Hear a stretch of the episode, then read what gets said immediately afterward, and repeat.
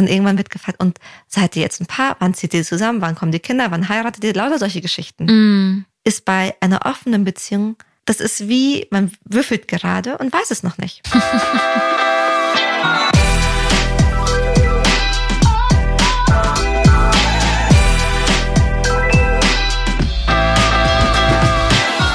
Hello Lovers, mein Name ist Annika Landsteiner und ich bin Autorin. Und ich bin Dr. Sharon Brehm und ich bin Paartherapeutin und ebenfalls Autorin. Und in diesem Podcast sprechen wir über moderne Beziehungen. Und heute geht's um offene Beziehungen. Düdüm. Fertig, Podcast Ende. Fertig Podcast Ende könnten wir jetzt machen, wenn wir euch verarschen. Wir hatten nämlich, ich habe nochmal nachgeguckt, im Januar 22 gab es eine Folge, die hieß Polyamorie und offene Beziehung. Da haben wir das schon so ein bisschen angesprochen. Wir haben aber auch über Polyamorie gesprochen. Mhm. Und wir dachten aber jetzt, weil man es immer öfter hört, immer mehr Menschen kennt, die in eine offene Beziehung gehen, dass wir nochmal ganz klar darüber sprechen und vielleicht auch so ein bisschen Hilfestellung geben, Ratschläge. und vor allem das ist jetzt deine Aufgabe am Anfang. Erstmal eine Definition. Sehr gerne. Offene Beziehungen definieren wir so, dass man die Beziehung öffnet, in dem Sinne, dass man mit anderen Menschen intim werden kann. Polyamorie würde bedeuten, dass man auch mit anderen Menschen zum Beispiel eine Beziehung führt. Das kann Teil einer offenen Beziehung sein, muss es aber nicht. Offene Beziehung kann bedeuten, man geht abends weg und darf noch fremd knutschen mal mit jemand anderen knutschen. Es ist ja nicht mehr fremd knutschen. Aber man kann auch zum Beispiel gemeinsam swingen. Mhm. Alle Beziehungsmodelle, in denen es quasi erlaubt ist oder sogar erwünscht ist, mit jemandem anderen intim zu werden, greifen wir unter dem großen Denkmantel offene Beziehung. Ich habe im Vorfeld eine Person gefragt, die schon eine Weile in einer offenen Beziehung ist. Und ich kann ja immer mal wieder so ein paar ihrer Takes und Geschichten und Anekdoten mit reinbringen weil das ist natürlich super subjektiv, aber ich finde, wie die das machen, sehr, sehr schön, sehr auf Augenhöhe mhm. und sehr schlau, was sie mir so da mitgegeben hat. Und ich glaube, dass viele dieses Vorurteil haben, dass wenn Menschen eine Beziehung öffnen, dass die Beziehung dann eigentlich schon so auf dem absteigenden Ast ist. Mhm. Und es kann natürlich sein, wenn eine Person das ausnutzt. Unterbreche mich gerne, wenn du irgendwas dazu sagen möchtest aus der Praxis oder so. Aber wenn, wie bei denen es so war, dass man schon relativ lange sehr glücklich zusammen ist, dann kann das auch eine Möglichkeit sein, die zum Beispiel zu öffnen. Und bei mhm. ihr war es so nach Corona, ich glaube, das kennen wir alle, es war alles so ein bisschen langweilig, was so neue Kontakte angeht. Also sie meinte, mhm. man hat kaum so organisch jemanden halt neu kennengelernt. Und sie hat dann gemerkt, dass dieses Kennenlernen so ein bisschen größer mhm. wird bei ihr. Also sie hatte einfach eine Neugier auf andere Menschen und wieder auf Dinge mhm. ausprobieren. Mhm. Und sie hat es mit ihrem Partner geteilt dass sie einen Wunsch nach einer offenen Beziehung hat. Und der war erstmal in ihren Worten kurz geschockt natürlich, weil klar, man hat vielleicht erstmal Angst, mhm. man wird verlassen.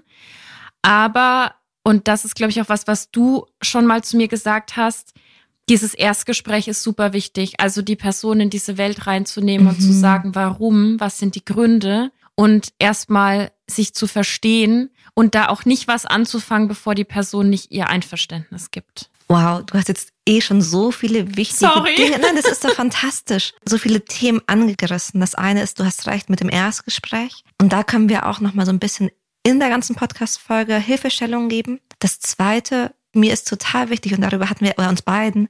Es geht in dieser Folge nicht darum zu sagen, offene Beziehungen sind total blödsinnig. Aber, Oder super cool. Genau. Also. Es geht weder um das eine noch um das andere. Und nachdem die letzte Folge, in der wir über offene Beziehung fast drei Jahre her ist, ist es, glaube ich, ganz gut, jetzt nochmal so ein Fazit, ein Resümee zu ziehen. Mm, mm. Weil das merke ich schon jetzt, wo das Konzept immer präsenter wird und immer mehr Erfahrungen darüber einfach da sind. Aus diesen Erfahrungen zu lernen und vielleicht selber zu überprüfen, passt es für mich immer noch, passt es für mich nicht, was auch immer dann der Stand ist, einfach um noch mehr Wissen zu haben. Ja. Und ich merke, wann immer es um offene Beziehung geht, da geht es einfach auch mehr um ein den Bedürfnissen, die wir heutzutage haben, mehr gerecht zu werden. Ja. Und ich finde es super spannend, dass du sagst, ah, da ist eine Freundin, die hat einen ganz positiven Blick auf offene Beziehungen. Und wenn ich dich da richtig verstanden hatte, dann ist sie aus so einer Neugierde herausgekommen. Und das war der letzte Punkt, den ich noch anfügen wollte, denn das kann tatsächlich passieren. Wir Menschen sind ja dauernd auf der Suche nach einer Balance. Ja. Und umso sicherer wir uns fühlen oder und umso geborgener wir uns fühlen, desto normaler ist es auch, dass wir dann in so eine Neugierde gehen oder so ein Abenteuer. Ja. Das hat sie eben auch gesagt, als sie ihrem Freund erklärt hat, ihre Beweggründe und als er dann gemerkt hat, dass das eben nichts mit der Sicherheit der Beziehung und der Liebe zu ihm zu tun hat, sondern vielmehr ja auch dieses Konzept Monogamie, was man ja auch einfach mal hinterfragen mhm. darf, das haben wir damals auch in der Folge gemacht. Da hat er es dann total verstanden, weil er sie so gut kennt und so lange mhm. kennt. Und für mich war so ein erster Gedanke da, dass es eigentlich ganz gut ist, eine Beziehung erst zu öffnen, wenn man schon länger zusammen ist und der Partner dich auch wirklich gut einschätzen kann und versteht, mhm. hey, das ist jetzt hier nicht irgendwie so ein Versuch, fremd zu gehen, aber das unter so einem Deckmantel von offener mhm. Beziehung, sondern halt wirklich, ich bin hier super ehrlich mit meinem Bedürfnis. Mhm. Das, was du sagst, trifft auch zumindest bei den Paaren, die zu mir in die Praxis kommen und bei denen das Konzept gut funktioniert offene Beziehung funktioniert für diejenigen Paare richtig gut, die sich gut kennen und die eh schon eine offene Kommunikation haben. Und drittens, wo auch Commitment eh schon klar ist. Also wenn ich zum Beispiel kein Commitment habe, also wenn ich in der, jemanden kennenlerne ja. und die Person eigentlich noch gar nicht kenne, noch gar nicht weiß, wie tickt die Person und dann in eine offene Beziehung gehe, dann kann sich das manchmal als ganz schön schwierig erweisen. Weil ja. dann vielleicht eher der Bindungsstil ist, ich will mich nicht committen, ich will eben nicht in die Nähe gehen. Und offene Beziehung eine wunderbare Art und Weise von Vermeidung ist oder moderne ja. Art und Weise von Vermeidung. Mhm. Was auch nicht funktioniert, deswegen auch diese offene Kommunikation. Wenn eine Person jemanden betrogen hat und dann aus diesem Betrug heraus sagt, ach, okay, vielleicht könnten wir doch alle drei so eine offene Beziehung führen. Wow. So nach dem Motto, the damage is done, dann können wir jetzt mhm. auch. Das finde ich halt so, faul in dem Sinne, weil man hat eine Person schon verletzt, weil man nicht den Wunsch vorher geäußert mhm. hat und dann möchte man die Person nicht verlieren, möchte aber auch gleichzeitig auf das Abenteuer nicht verzichten und äh, dröselt es dann so von hinten mhm. auf. Ja, das Problem ist dann gar nicht, dass es darum geht, dass jemand jemand anderen geküsst hat, sondern ja. tatsächlich, dass wir diese Verletzung von ich kann mich nicht auf dich verlassen oder wir haben keine offene Kommunikation oder wir haben nicht die Basis um über solche Sachen zu reden oder die Verletzung von, du hast was gemacht, was über meine Grenzen gegangen ist. Mm, ja. Das müssen wir dann oft erst aufklamüsern oder irgendwie heilen, bevor wir da in so ein Konzept gehen, was ganz, ganz viel Sicherheit braucht. Total. Wir reden ja nachher auch noch so ein bisschen über Hilfestellungen und für wen eine offene Beziehung was sein kann. Aber ich finde, da steckt eben auch schon drin, dass eine Beziehung wirklich sicher sein sollte und glücklich. Mhm. Und eben nicht aus einer Verletzung zum Beispiel heraus entstehen sollte. Also wenn du das jetzt zum Beispiel hörst und bist gerade betrogen worden und bist damit beschäftigt, das zu heilen mhm. und dein Partner, deine Partnerin kommt an und sagt, hey, dann lass uns doch gleich eine offene Beziehung probieren. Ich bin ja jetzt schon fremd gegangen. Mhm. Dann darfst du auch ganz ehrlich erstmal auf dich gucken und musst dann nicht gleich so ein vielleicht ein schlechtes Gewissen haben, weil du nicht sofort offen bist für dieses Konzept. Oh Gott. Und umgekehrt, wenn du merkst, okay, das hat mir wirklich nichts ausgemacht. Das macht ja. mit mir nichts. Weil ja. das gibt es ja auch. Es gibt Menschen, für die ist dieses Körperliche so ein bisschen, ich will nicht sagen egal, aber steht zweitrangig. Ja. Dann ist das auch eine Idee zu sagen, okay, dann kann man es ja tatsächlich öffnen. Ja. Aber da darf eben jede Person selbst entscheiden, wo liegt mein Schmerz. Du bist nicht falsch oder komisch oder zu sensibel oder ja. was auch immer weil du sagst, es passt mit meinen Werten oder mit meinen Vorstellungen von Beziehungen nicht zusammen. Ja. Hier geht es ja erstmal nur darum zu sehen, was ist denn da. Mhm. So, Fun Fact. Eine Person, also diese Zahl bezieht sich auf amerikanische Paare, aber eine von neun Personen war schon mal in so einer polyamorösen Beziehung. Mm. Und das sind so viele wie Personen, die ein Undergraduate Degree in den United States haben. Mhm. Aber polyamorös ist dann, dass sie eher mit zwei Personen in der mhm. Beziehung sind und weniger, es ist eine offene Beziehung und ich habe hier und da mal so ein genau. Spusi, wie genau. wir in München sagen. Genau. Okay, krass. Ja, das ist, glaube ich, mehr als wir denken. Genau. Mhm. Also schon gar nicht so wenige. Es zeigt zumindest diesen Wunsch, und da sprechen wir sehr oft generell drüber, nach anderen Formen und Möglichkeiten des Liebens. Genau. Also es zeigt zumindest, da ist ein Bedarf, das ist das eine und eine recht neue Studie mit auch sehr, sehr vielen Teilnehmenden, nämlich fast, das waren fast 2000, nee, über 2000 mhm. Menschen über 25. Die hat herausgefunden, dass das gar keinen großen Unterschied in der Beziehungs Zufriedenheit gibt. Wenn die dann in eine offene Beziehung gegangen sind, mhm. dass sich die Beziehung gar nicht so verändert hat, oder wie? Also das Paar, die in einer offenen Beziehung sind, jetzt gar nicht per se unglücklicher sind als Paare ja. in einer geschlossenen Beziehung. Okay. Weißt du, ob da auch mit reingespielt hat, also ob die auch ausgewertet haben, wie gut die das handeln mit eben Kommunikation und allem? Oh, da müsste ich nochmal in die Studie reingehen. Ich weiß, dass was schon einen Unterschied gemacht hat, war Eifersucht. Das lustigerweise, wenn jemand am Anfang einer monogamen Beziehung eifersüchtig war und das wurde nicht bearbeitet, dann hat sich das nicht verändert. Mm. Ja, okay. Aber das, wenn man dann in einer offenen Beziehung gemerkt hat, dass das keinen Unterschied macht, das tatsächlich gelöst wurde. Okay. Das finde ich alles sehr bahnbrechend und neu. Lass uns mal darüber sprechen, für wen kann eine offene Beziehung funktionieren. Yes. Ich kann mal mitgeben, was ich aus der Paartherapie so eine Erfahrung mitgenommen habe. Mhm. Aber vielleicht willst du dann auch ergänzen, was deine Bekannte, deine Freundin mhm. so ergänzt hat. Wie gesagt, ich merke für Paare, die eben sehr stabil sind, wo auf alle Fälle ein Commitment da ist, für die kann das gut funktionieren. Mhm. Und vielleicht grundsätzlich so als Side-Fact, umso größer das Commitment, umso glücklicher sind auch Paare. Also vielleicht kennst du diese Studie mit diesen Schocks. Ich glaube, ich habe in der letzten Folge drüber gesprochen, mhm. mit diesen Elektroschocks. Ja. Der gleiche Effekt gilt auch für Paare, die lesbisch oder schwul sind. Aber die brauchen Commitment, also wenn die verheiratet sind. Mhm. Wenn man das Gefühl hat, die Person läuft weg, dann zählt das nicht. Okay, ja, verstehe. Fun Fact vorbei. Zweiter Punkt. Ich merke, wenn für beide Paare zumindest Autonomie und Freiheit ein großer Wert ist. Ja. Also wenn beiden bewusst ist, dass sie zwei Individuen sind und die es auch sein möchten. Mhm. Die sagen, okay, du musst nicht so sein wie ich. Mhm. Dann kann das auch gut funktionieren. Mhm. Da merkt man aber auch, dass, also ich meine, ich bin selbst in einer cis-hetero-Beziehung und das ist alles auf Augenhöhe und freiheitsliebend individuell, bla bla bla.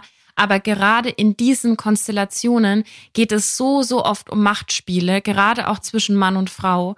Und also eine offene Beziehung funktioniert auch einfach nicht, wenn eine Person aus Prägung, aus Patriarchatsdenken heraus sich sowieso über die andere Person stellt. Hm. Also wenn wir uns mal vorstellen, eine offene Beziehung hätte in den 50ern ja gar keine Chance gehabt. Daran merkt man eben auch, dass dieses Konzept gerade mehr wird, weil wir in eine gleichberechtigtere Zeit gehen, sozusagen. Mhm. Total. Also, oder es hätte anders funktioniert. Ich denke an Beziehungskonstellationen, in denen es okay war, dass der Mann fünf Frauen hatte Genau, aber da, das hat ja eben mit Macht zu tun, dass, genau. dass nur eine Person Freiheiten zugesprochen bekommt, die der anderen mhm. abgesprochen werden. Und Machtgefälle und Machtmissbrauch gibt es ja bei allen Geschlechtern, aber das ist so der zwischen Mann und Frau, den wir ja so am besten mhm. greifen können. Dann ein weiterer Punkt ist, finde ich, offene Kommunikation und auch sehr gute Kommunikationsskills. Mhm. Also wenn ich in der Beziehung, umso besser ich darüber sprechen kann, was meine Bedürfnisse sind, auch sexuell, mhm. und erstmal in der Beziehung mich auch ausleben kann, dann kann das auch langfristig gut funktionieren, weil was natürlich schmerzhaft ist, wenn eine Person das Gefühl hat, oh, mit uns ist der Sex nicht gut und du gibst dir aber keine Mühe, das mit mir zu erforschen oder dass wir daran arbeiten. Ja. Und gehst stattdessen woanders hin, dann kann es sich so anfühlen, als würde die Sexualität outgesourced werden. Mhm. Und dann, dann fühlt sich das und das ist manchmal für uns alle, weil wir haben ganz alle ganz viele negative Glaubenssätze an nach, oh, mit mir ist was falsch. Ja. Oder ich bin nicht attraktiv genug. Ja. Oder hier gibt es ein Problem oder einen Mangel und deswegen gehst du woanders hin. Und das ist für uns vom Gefühl her nicht schön. Ja. Macht aber Sinn. Macht total Sinn, ja. Was ich als weiteres Kriterium wichtig finde, ist tatsächlich eine emotionale Intelligenz. Mhm. Weil es kann sein, dass eine Person das initiiert und sagt, hey, ich hätte Lust, ich würde das gern machen. Und die andere Person, weil sie ein Artist ist, weil sie ein People-Pleasing-Tendenzen hat, sagt sowas wie, ja, ist okay, wir machen das. Mhm. Aber wenn du als Gegenüber nicht merkst, oh, ist, das passt jetzt doch nicht, mhm. dann kann es sein, dass dann über viele kleine Grenzen drüber gegangen wird. Und dann haben wir wann anders ein Problem. Das schließt auch wieder den Kreis zu, je besser man sich kennt, dass du einfacher ist es, eine andere Person zu lesen. Ich musste gerade grinsen, als du das erzählt hast, weil wenn ich meinen Partner anrufe, dann sagt er manchmal, dass er in dem Moment, in dem ich abnehme mhm. und mein Hallo sage, weiß er ganz genau, wie ich drauf bin. Und deswegen ist das insofern halt gut, dass man gelesen wird, auch wenn man vielleicht nicht ganz ehrlich ist oder irgendwie was noch versucht zu verstecken. Mhm. Und wenn du aber die Person auch einfach in ihrer Gestik und Mimik und wie sie sonst auf andere Dinge reagiert, wenn du das lesen kannst, das ist natürlich ein großer Vorteil. Voll. Und das gilt natürlich nicht nur in die andere Richtung, so kann ich die andere Person gut lesen, sondern kann ich auch meine Gefühle gut regulieren. Ja. Emotionale Intelligenz ist ja nicht nur ich sehe dich, sondern auch ich verstehe, was in mir passiert und ich kann da auch Sinn draus machen. Also wenn ich merke, boah, da kommt eine Angst, da kommt eine Überforderung, da kommt ein was auch immer. Weil man geht einen neuen Weg oder einen Weg, den man vielleicht davon noch nicht so oft gegangen ist. Und da sind solche unbequemen Gefühle total normal. Wenn ich merke, okay, ich kann mit denen auch gut umgehen, Mhm. kann mich selber gut abfedern, ich weiß, was ich brauche, wenn es mir nicht gut geht, dann ist das natürlich ein unglaublicher Vorteil. Voll.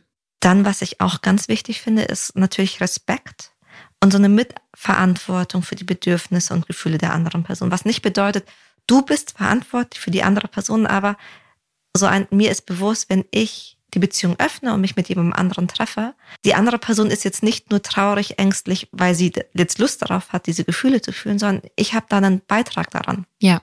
Es verändert einfach die Dynamik. Mhm. Ja. Und es ist auch gegen, du meintest vorhin so diese Machtspiele oder Mhm. wenn es so, ein, so ungleiche Beziehungsmodelle, Ja. wo es viel um ähm, Abhängigkeiten geht. Wenn ich dann einen Respekt mitbringe, dass die andere Person eben ein wirklich menschliches Wesen ist und nicht nur eine Geburtsmaschine, eine bessere Hausputzhilfe, was auch immer, Mhm. dann ist es ein ganz anderer Start, in den man, oder eine ganz andere Basis, mit der man in eine offene Beziehung starten. Absolut. Und ich würde auch sagen, und das ist vielleicht jetzt sehr weltlich, aber man braucht auch genügend Ressourcen. Mhm. Also wenn die Zeit eh schon knapp Hä, ist. Dating ist ein Nebenjob. also, du hast hier in Klammer reingeschrieben, mentale Ressourcen, den Raum, das Geld natürlich auch. Und da gehe ich komplett mit. Also, natürlich kann man auch andere Umstände kreieren Mhm. und irgendwie das Dating nicht automatisch teuer wird Mhm. oder solche Dinge. Aber generell, alle, die mal auf Dating-Apps waren oder Dating-Phasen hatten, das ist mental anstrengend. Mhm. Ähm, Voll. Und aber auch Zeit. Ich stelle dir vor, ihr habt gerade, das muss gar kein neugeborenes Kind sein, aber ein kleines Kind zu Hause. hm. Und ihr müsst euch beide irgendwie Zeit rausschneiden für den Job, Zeit für die Familie, Zeit für die Beziehung. Und wenn dann noch eine Beziehung dazu kommt, man hat nicht die Zeit. Und ich finde auch so gerade dieses Texten am Anfang und so ein bisschen flirten und vielleicht auch was auch immer da passiert Mhm. bei einem, das ist ja auch Zeit und Raum einnehmend. Also man textet ja mit einer fremden Person oder telefoniert mit der oder trifft sich mit der ganz Mhm. anders als mit einer Freundin. Voll. Und ich, also weil man da ja aufgeregt sein will oder verliebt. Und ich merke das schon in den Konstellationen oder bei den Paaren, die ich begleite, wenn dann dieser offene Teil sehr viel Raum bekommt und man Ja. zum Beispiel im Urlaub ist und gleichzeitig wird mit jemandem anderen gechattet, das kann die andere Person schon auch zum Teil weg, also so rausnehmen und abweder, wenn es zu viel wird oder so übergreifend, dann kann das auch zu Konflikten führen. Na, Also verständlicherweise. Absolut. Ich glaube, da kommen wir auch nachher nochmal bei so, wir haben es Hilfestellungen genannt statt Mhm. Regeln. Auch so hin, sollte man überhaupt mit einer Person texten, wenn man im Urlaub mit dem Partner, der Partnerin ist. Ich ergänze mal, was die Person gesagt hat, die in einer offenen Beziehung ist und sehr vieles sehr gern mit mir geteilt hat. Sie hat gesagt, so positive Aspekte sind halt auch definitiv, dass es sich teilweise gut auf die Beziehungsdynamik ausgewirkt hat. Also Mhm. natürlich gab es auch andere Phasen und Herausforderungen, aber sie hat auch das Gefühl, dass sie teilweise offener ist und neugieriger auch auf die Beziehung. Ihr Freund hat es auch tatsächlich mal angesprochen, dass er das Gefühl hat und gefragt, ob das mit der Offenheit der Beziehung jetzt zu tun hat. Und was ich so einen schönen Punkt fand, war, was sie auch gesagt hat, dass man nach Hause kommt und auch merkt, dass man sich immer und immer wieder bewusst für diese Person entscheidet weil man ja mit der Mhm. Person zu Hause ist. Und das ist aber auch so, weil die Beziehung über dem Dating steht. Also Mhm. das ist viel wichtiger und viel, ja, nimmt einen viel größeren Raum ein. Wie cool, das sind zwei ganz wichtige Punkte. Das heißt, das eine ist so eine Offenheit. Ja. Also zum einen, ich bringe die mit, aber die wird vielleicht sogar noch verstärkt. Genau, ja. Und die trägt sich gar nicht nur in die Beziehung im Außen, sondern tatsächlich auch in die eigene Beziehung manchmal mit rein. Und das würde ich bestätigen. Hm. Und das Zweite, was du sagst, ist dieses, ich entscheide mich für eine Mhm. Person, was ja auch eine Form von Commitment ist. Absolut, ja. Und was ich auch noch spannend fand, da haben wir auch noch drüber gesprochen, für alle, die jetzt eben zuhören und überlegen, ob das was für sie sein könnte.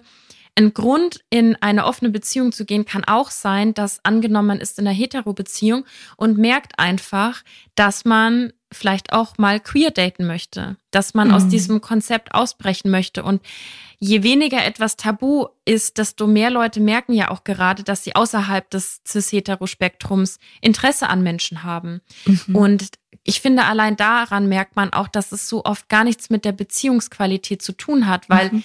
Wenn du mit einem Cis-Mann oder mit einer Cis-Frau zusammen bist, die keine queeren Tendenzen hat, das kannst du nicht ändern. So, die Person ist so, wie sie ist mhm. und das ist voll fein. Aber vielleicht suchst du on top einfach noch was anderes.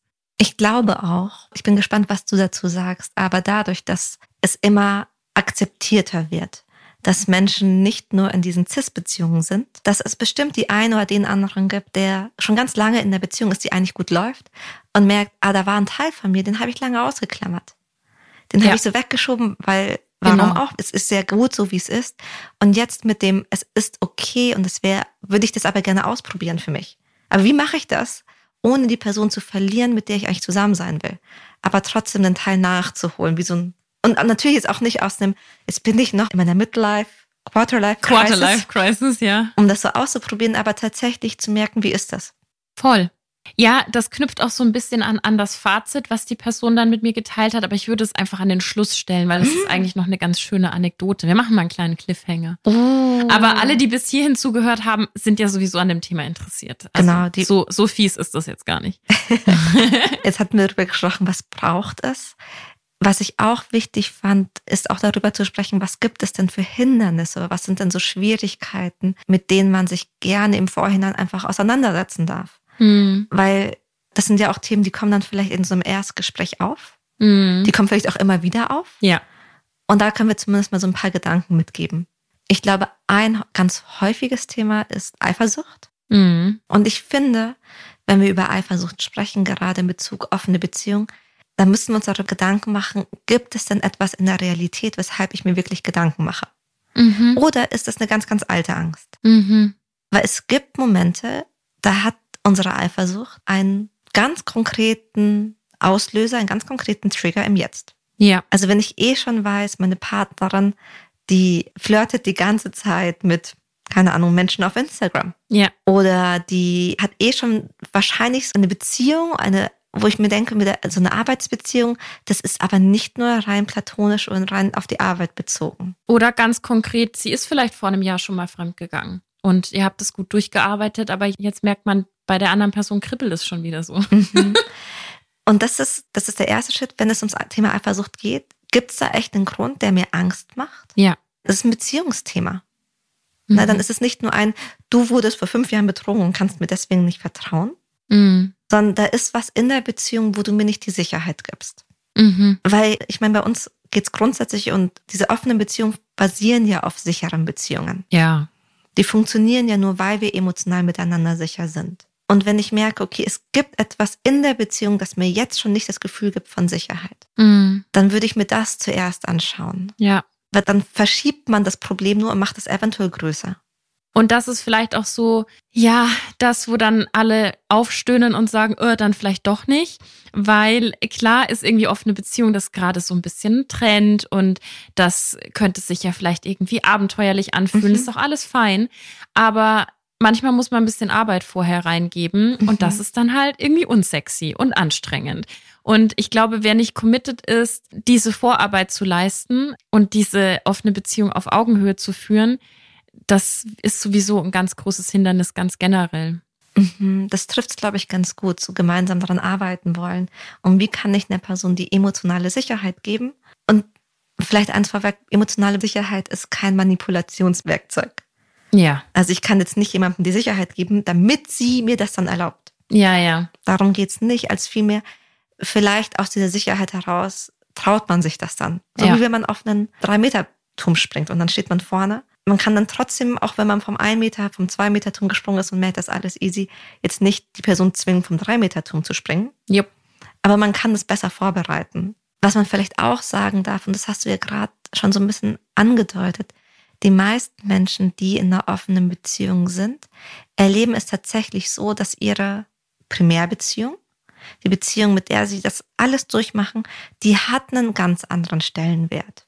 Die ist was Besonderes, gerade deswegen, weil man diese Person und die Beziehung nicht verlieren will oder auch da irgendwie Probleme reinbringen möchte, sagt man ja, man möchte die offene Beziehung. Ich glaube, das ist auch ein kurzer Einschub, ein wichtiger Punkt für Singles, die daten und auf Profile stoßen, wo steht, ich bin in einer offenen Beziehung, dass sie das ernst nehmen sollen, dass diese Person offiziell nicht verfügbar ist. Diese Person ist vergeben und wenn man die nach rechts swiped und ein Match hat und sich mit der Person trifft, da nicht versuchen sollte, die da irgendwie so ein Keil in die Beziehung oder so. Ich nehme das mhm. eh nicht ernst. Du bist ja auf einer Dating-Plattform, also werde ich mhm. dich schon erobern. Ich weiß von der Person, die mir da viel jetzt geholfen hat in der mhm. Vorbereitung, mhm. sie datet am liebsten Leute, die auch in einer offenen Beziehung sind, weil die das mhm. einfach gegenseitig viel mehr Verständnis dafür haben. Ja. ja.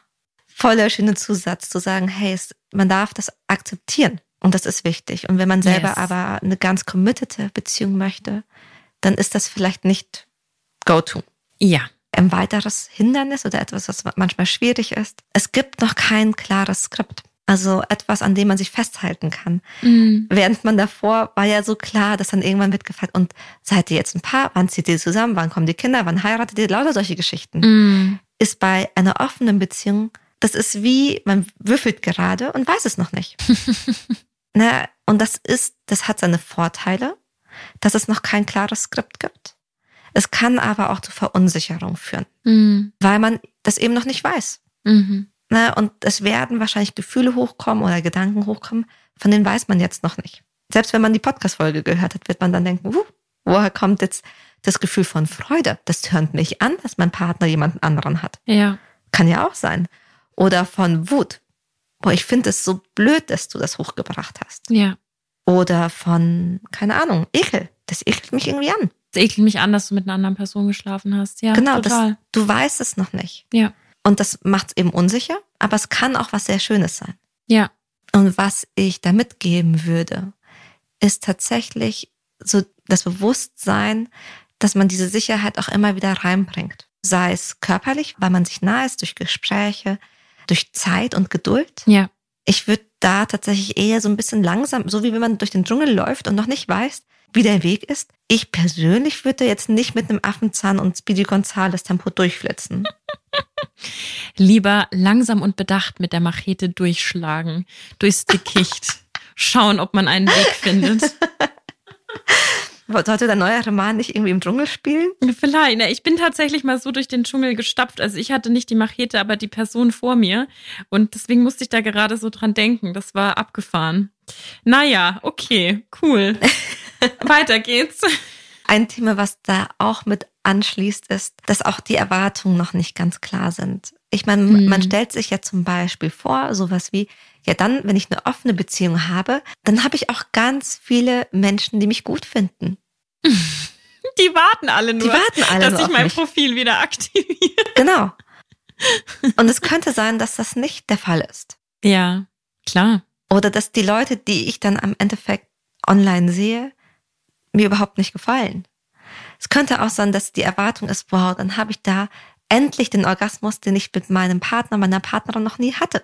Mhm. Und dann bleibt der trotzdem aus. Mhm. Könnte auch die Erwartung sein, dass man selbst total entspannt mit der ganzen Situation umgeht und einen das total kalt lässt, ja. weil man ja die Person war, die es vorgeschlagen hat und plötzlich merkt man, huch, obwohl ich es vorgeschlagen habe und meine, das ist total cool, finde ich es gar nicht so cool. Ja, total. Also meine Freundin hat noch mitgegeben, dass man sich auch öfter mal überlegen muss, mit welcher Person man über bestimmte Dinge kommuniziert. Mhm. Also mhm. es gibt einfach auch Sachen, ohne das zu verheimlichen, aber es gibt Dinge, die man vielleicht eher mit einem Freund oder einer Freundin bespricht, weil es vielleicht doch die Person, mit der man zusammen ist, verletzen könnte. Also dass mhm. man sich mhm. auch wirklich Gedanken macht, was man teilt und was nicht, was Teil des Regelkatalogs sozusagen ist und was nicht. Und was sie auch mitgegeben hatte, was ich spannend fand, auch im Hinblick bei den Hindernissen, dass man mal überlegt, so als ja Hilfestellungen sozusagen, keine Menschen zu daten, die beide kennen, weil also mhm. auch Stichwort vielleicht Eifersucht oder gibt es da eine Vergangenheit, mhm. ähm, dass man wirklich da irgendwie ja zum Beispiel auch festsetzt, nur fremde Personen, nur Personen, die man auf der App kennenlernt oder im, oder nur im Supermarkt oder wie auch immer. Mhm. Und jetzt nicht unbedingt den Ex-Freund anruft und sagt, hey, ich bin jetzt in einer offenen Beziehung, lass mal aufwärmen. Weil da einfach schon, da waren ja mal Gefühle da. Und um Gefühle geht's ja eher weniger bei diesen, ich sage jetzt mal, Abenteuern, die man, mhm. die man erlebt. So mhm. generell Natürlich sind wir auch in einer monogamen Beziehung, nicht nur wir zwei, da spielen ja auch Eltern oder potenzielle ja. Kinder eine Rolle, aber in einer offenen Beziehung wird der Einfluss von außen viel, viel größer. Mhm. Also zum einen, weil da noch eine dritte Person ist, die auch ein Mensch ist und die natürlich auch Gefühle mitbringt oder ihre, ihren eigenen Charakter, ihre Themen, ihre Wünsche, ihre Bedürfnisse. Absolut. Aber auch das Außen sich viel eher ein Bild von der Sache machen zu dürfen. Ich kann mir vorstellen, dass Beziehungen, die sich öffnen, mit viel mehr Gegenwehr oder auch viel mehr, so macht man das nicht oder das ist falsch oder das ist schlecht oder bei denen läuft es ja nicht, viel mehr damit zu kämpfen hat als Paare, bei denen die einfach miteinander sind. Ja, da kommen wir auch gleich zu dem Abschluss, zu den Hilfestellungen, die wir noch mitgeben wollen. Das äh, erinnert mich auch vielleicht mhm. an so eine Überlegung, nicht nur Kommunikation innerhalb der Beziehung, sondern mit wem spreche ich eigentlich drüber? Mhm. Wem erzähle ich das? Natürlich, wenn man auf einer Dating-App ist, kann man immer von einem Freund, einer, einer Freundin entdeckt werden. Dann mhm. wird ein Screenshot gemacht. Hä, kennst du die nicht? Mhm. So, dann macht das auch die Runde. Ich glaube, das ist aber einfach so part of the game. Mhm. Aber die Frage ist ja auch, werde ich das meinen Eltern erzählen? Muss ich das ja. Tante Hilde erzählen? Da ist sie wieder, Tante Hilde. Das sind ja auch Unsere so. Karen, oder? Ja, das sind ja auch so Gedanken zur Kommunikation. Ja, ich dachte mir so zum Abschluss, dass wir auch ein bisschen eben mitgeben könnten, so nicht ein Regelkatalog, aber um das mal so ein bisschen anzustoßen, weil wir bekommen ja öfter Feedback, wo dann Leute mhm. sagen so, oh, ich verstehe das alles, aber wie soll ich das jetzt für mich individuell mhm. machen? Habt ihr irgendwelche Ansatzpunkte, Ideen? Und deswegen dachte ich, diese Folge ist eigentlich ganz gut, mal sowas mitzugeben. Mhm. Und was die Person zum Beispiel angesprochen hat, ist deren Regel sozusagen ist, dass nicht etwas zu einer längeren Geschichte oder einer Affäre wird, sondern man trifft sich einmal und das war schön, vielleicht auch zweimal, keine Ahnung, aber dann belässt man es dabei, weil da eben nicht mehr entsteht und das mhm. nicht gewichtiger wird, dass es irgendwann dann größer wird neben der Beziehung. Mhm. Das ist zum Beispiel was. Das heißt, für die ist ganz wichtig zu sagen, wir wollen keine Polyamorie. Das ja. ist wirklich ein, wenn du mal Lust hast, im Club rumzuknutschen. Exakt dann ist das okay. Aber es geht nicht darum, noch eine zweite Beziehung nebenbei zu führen. Genau. Ich glaube, das ist halt auch so eine Form von Sicherheit, die man sich dann geben kann, die auch mhm. helfen kann, weil eben viel vermischt wird. Mhm. Was ist eigentlich offen? Was ist Polyamorie so? Speaking of, natürlich auch festlegen, worüber man redet. Also es ist natürlich uncool, heimzukommen von einem Date und einfach alles zu erzählen, wie doof das war oder wie cool das war sondern man sollte natürlich wissen, was teilt man. Mhm. Und zum Beispiel halt auch, wenn die eine Person was wissen möchte, das dann auch mit der teilen und nicht mhm. irgendwie sagen, nee, das hat hier keinen Platz und so. Also schon auch, auch die, auf die Bedürfnisse der anderen Person hören und theoretisch alles erzählen, wenn die Person das möchte. Wobei ich merke, das ist tatsächlich auch etwas, was gar nicht so leicht ist. Weil manchmal kann es ja sein, dass eine Person sagt, ich will das gerne mit dir teilen, weil du bist mein Partner in Crime. Ja. Aber manchmal macht die andere Person dieses Mehranwissen auch so ein bisschen hibbelig oder verunsichert sie. Ja. Dann gibt es aber auch Konstellationen, dass eine Person nichts zahlen möchte, weil sie sagt, ich brauche dann einen Ort, so a room of one's own. Ja. Na, ich möchte dann einen Raum, der irgendwie meins ist. Ja. Was ich damit sagen will, ist, es gibt kein richtig und kein falsch. Und ihr werdet das ausprobieren. Ja. Also, was ich Und auch nachjustieren müssen mhm. wahrscheinlich, ja. Also, was ich euch im Idealfall wünsche, ist natürlich, dass ihr beide merkt, wie schön das ist, miteinander zu teilen. Ja. Dass du merkst als Person, die jetzt, weil sie mit jemandem anderen was hatte, und wenn ich das meinem Partner erzähle, dann ist das so eine Freudenfreude. Mhm. Die Person kann mitgehen und das interessiert die irgendwie und die kann das hören, ohne dass es sich verletzt. Weil das ist ja manchmal der Grund, warum wir es nicht teilen wollen. Mhm. So, was ist, wenn ich das sage und dann explodieren quasi deine Selbstzweifel. Mhm. Und dass du umgekehrt als Person, die zuhört, merkt, ah, ich kann der Person zuhören. Und das finde ich irgendwie spannend. Total. Weil ich weiß, dass wir so sicher sind, dass das mit uns überhaupt nichts mhm. macht. dass du mit jemandem anderen was hattest, körperlich, das ist das eine, aber wir haben was ganz anderes. Ja. Weil zum einen könnten wir das, könnten wir auch anderen Sex haben, das tönt mich vielleicht an. Ja. Oder ich merke, wir haben so eine emotionale Verbindung, dass mir das eigentlich eh egal ist. Total. Alles, was du sagst, unterschreibe ich und setze noch oben drauf. Und das ist nämlich was, was ich selbst gar nicht gedacht hätte, dass eine offene Beziehung die beiden Parteien theoretisch, nicht natürlich immer, aber theoretisch sogar stabilisieren kann und wieder verbundener machen kann, wenn man da Lösungen für sich gefunden hat, die funktionieren. Total. Aber wie gesagt, es braucht dafür halt schon diese Voraussetzungen, die wir mit reingebracht haben. Ja. Also, weil du vorhin zum Beispiel auch meintest, dass man jetzt sich nur einmal mit einer Person trifft. Mhm. Wie gesagt, wenn man dann schon so halb in der Affäre drin ist, Nee, keine Chance. Ja, dann wird ja. es super, super, super schwer. Ja, Oder wenn man die andere Person jetzt eh schon fünfmal betrogen hat, ja, dann sind es manchmal einfach Verletzungen, die sind so da. ja. Gibt es von deiner Seite noch was, was du mitgeben würdest als Hilfestellung? Also was ich gerne noch mitgeben würde, ist so eine Art von Fazit, die meine Freundin mit mir Mhm. geteilt hat, was für mich aber auch eine Hilfestellung ist, wenn man gerade so überlegt, ist das was für mich? Ich habe das Gefühl, ich habe das Gefühl. Und sie hat eben gesagt, ihr geht es bei diesem Thema, und das hast du auch schon angesprochen, ganz, ganz viel um Freiheit. Ihr geht es darum, dass sie, auch wenn sie glücklich ist in ihrer Beziehung und sich für diese Person entschieden hat, dass sie niemals in die Situation kommen möchte, in der sie etwas machen möchte, wie zum Beispiel, weiß ich nicht, ich sage jetzt Mhm. einfach Knutschen im Club, aber das nicht machen darf aus Grund ihrer Konstellation, dass sie in einer Beziehung ist. Sie möchte am Ende des Tages auf ihr Bedürfnis hören und das machen dürfen, wonach ihr gerade der Sinn steht. Und das hat mich total berührt, weil das eigentlich genau das aufzeigt. Das ist jetzt überhaupt kein Mhm. Hass gegen Monogamie, gar nicht. Wir sind beide in monogamen Mhm. Beziehungen, sondern dass da Dinge aufgebrochen werden und hinterfragt werden und vor allem auch hinterfragt wird dieses starre Konzept von du bist in einer Beziehung, also darfst du XY nicht. Das ist ja auch eine Mhm. Form von Macht, aber auch so von Kontrolle? Kontrolle, ja, und auch wirklich so einem Besitzanspruch an eine Person. Mhm. Ich sage überhaupt nicht, dass das leicht ist. Ich sage nur, das ist für mich eine sehr respektvolle Einstellung zum eigenen Leben. Und wer das schafft, das mit Mhm. der Person, mit dem Herzensmenschen zu teilen und dieser Herzensmensch vielleicht auch sagt, hey, ich verstehe das. Lass Mhm. uns das probieren.